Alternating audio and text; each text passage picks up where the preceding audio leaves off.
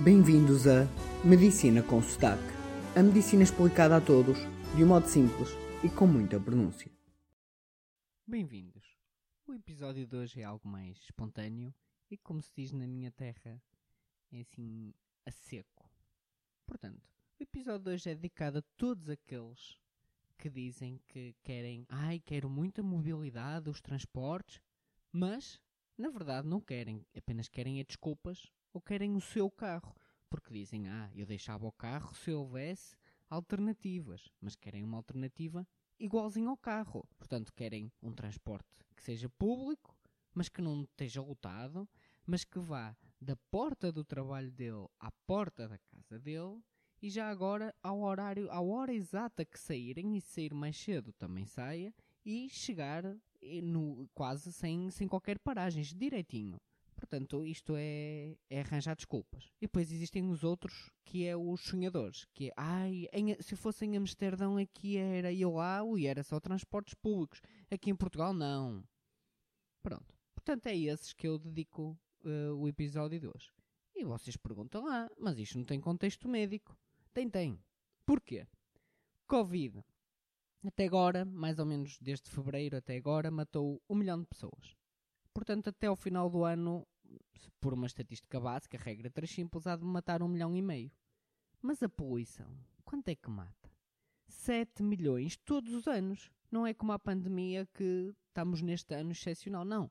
Certinho. 7 milhões todos os anos. Portanto, face a este problema que eu tenho falado neste podcast da, da poluição do ar, da qualidade do ar, nós temos diferentes atitudes que o ser humano tem. Há os que reconhecem que é um problema e há os que não reconhecem. Os que não reconhecem ou é ignorância ou é egoísmo. Não querem ver o problema.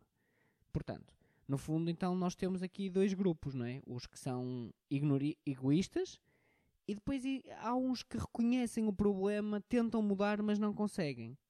A esses que não conseguem é um bocado como aquelas pessoas que tentam fazer dieta ou exercício e não conseguem. Pronto, é continuar a trabalhar, procurar eh, ajuda, falar e saber como melhorar, porque é um bom objetivo do mundo nós melhorarmos a nossa. a diminuir a poluição e melhorar a qualidade do ar. E porquê é que para nós agora o Covid é assim tão uh, importante, e é, e é. Eu acho que devem ter muito respeito e medo pelo Covid, mas porque é que a poluição não é?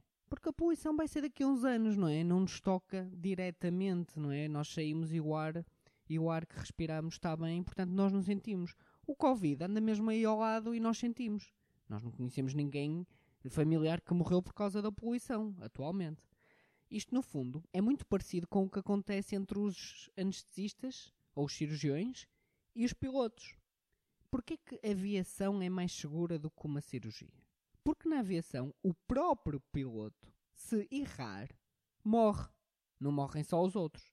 Já um cirurgião ou um anestesista, se errar, se cometer um erro, o doente morre, mas eles não.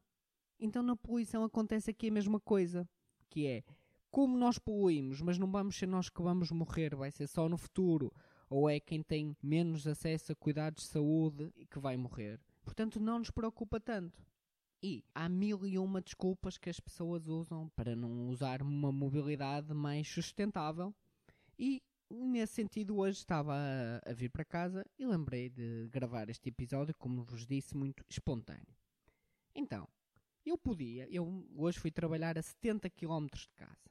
Portanto, eu podia simplesmente pegar no carro às 7 da manhã Chegava às 7h50 e entrava no trabalho, saía às 8 às 8h50 estava em casa. Mas não, eu luto pela mobilidade diariamente. Então o que é que eu faço? Eu acordo às 6 menos 10, às 5h50. Visto-me, vou a pé até ao comboio que passa às 6h30 e chego à zona do trabalho às 7h30. E chegas tão cedo, tens que acordar tão cedo, dormes pouco. Pois é, ninguém disse que era fácil. É assim, é mesmo assim, se nós temos uma causa, temos que lutar com ela. Também não é fácil ter filhos e criar e meio mundo tem. Portanto, quando as coisas são a nossa prioridade, nós fazemos por isso. E pronto, e o que é que eu ganho? Olhem, enquanto estou no, no comboio naquela hora, posso dormir, posso a ler um livro. Portanto, há muita coisa que eu ganhei na minha vida como se fosse ganhos secundários. Muito melhor que estar a conduzir um carro e ouvir uma rádio qualquer, ou zangado por causa do trânsito. E depois, cheguei ao final do trabalho e saí. O trabalho até acabou mais cedo, às sete e meia, mas o comboio só passa às oito e meia. Então o que é que eu fiz? Já levava preparado um jantar, assim, jantei. Quando cheguei, já vim jantado. Portanto, otimizar o tempo é igual, quer eu esteja em casa, quer eu esteja no hospital, quer eu esteja no comboio, é tempo. Portanto, vamos otimizar este tempo, vamos planear a nossa vida e não arranjar simplesmente desculpas para tudo. Então lá apanhei comboio às 8h30, que chegou à minha cidade às 9h30 e depois a chover torrencialmente. O que é que eu fiz? Chamei um Uber com mais poluição? Não. Caminhei para casa, tinha um casaco e olhem, apanhei chuva. Ai, mas apanhar chuva, isto dá constipações e gripes. Não, nós já temos um episódio sobre isto em que mostramos que é um mito. E mesmo que se apanhe chuva, ai, nós estamos numa sociedade que toda a gente quer fazer a dieta paleolítica e a dieta do jejum, porque antigamente era assim. Mas para apanhar um bocadinho de chuva, que os nossos antepassados fartavam-se de apanhar chuva, aí já não queremos. Portanto, olhem, caminhei mais 20 minutos até a minha casa. Em vez de chegar, se fosse de carro, teria chegado antes das 9. Cheguei às 9 e meia ou 10 e apanhei chuva. Cheguei a casa, tomei banho, pus a roupa a secar e fiz a minha vida. E no meio disto tudo, Ainda me arrisco a levar com um carro, porque, como sabem, caminhar nas estradas portuguesas com chuva de noite é bastante perigoso, vamos, vamos ser sinceros sobre isso. E então, no fundo, estou eu a fazer pelo bem dos outros, porque eu não vou ser afetado por este, por este ambiente, mas são os nossos princípios. Na vida, trata-se de fazer aquilo que é correto. E é por isso que eu faço, não é por eu ter medo de morrer ou não da poluição.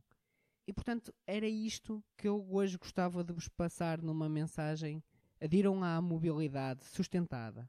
Mobilidade sustentada não é um carro elétrico, porque o carro tem um problema, é, é um espaço, é, ocupa um espaço público, tira as pessoas de, das ruas que pertencem às pessoas, causa acidentes igual. Portanto, a alternativa é mudar do carro para transportes públicos, para bicicleta, para andar a pé, sempre que possível. Nem que não consigam deixar o carro a 100%, comecem aos bocados.